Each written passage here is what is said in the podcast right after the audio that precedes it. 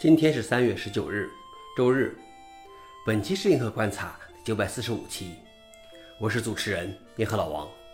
今天的观察如下：第一条，Unix 之父肯·汤姆森从 Mac 转到了 Linux。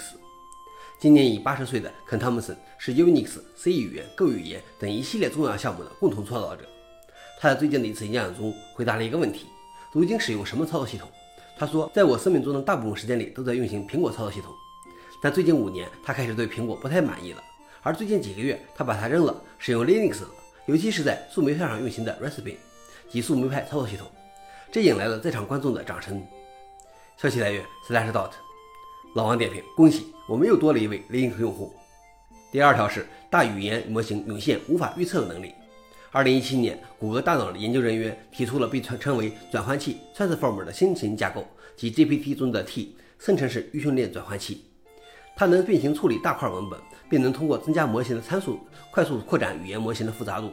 二零二零年，OpenAI 的研究人员发现，随着参数规模的增加，大语言模型改进了其能力和准确度。但大语言模型也同时带来一些始料未及的东西。研究人员发现，大语言模型产生了数以百计的新能力，这种行为被称为涌现。了解涌现可以揭示出 AI 和一般机器学习深层问题的答案，如复杂模型是真的在做事情，还是极其擅长统计。消息来源：量子杂志。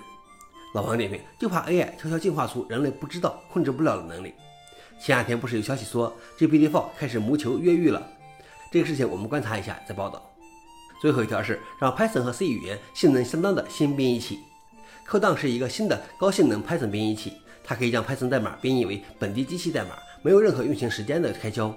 与 Python 相比，在单线程上，典型的速度提升是十到一百倍或更多。而且 Codan 支持原生多线程，这可以使速度再提高许多倍。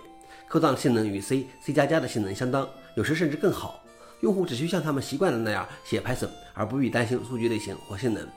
Codan 会自动处理这些问题，他们的代码运行速度比普通 Python 快十到一百倍。消息来源：MIT。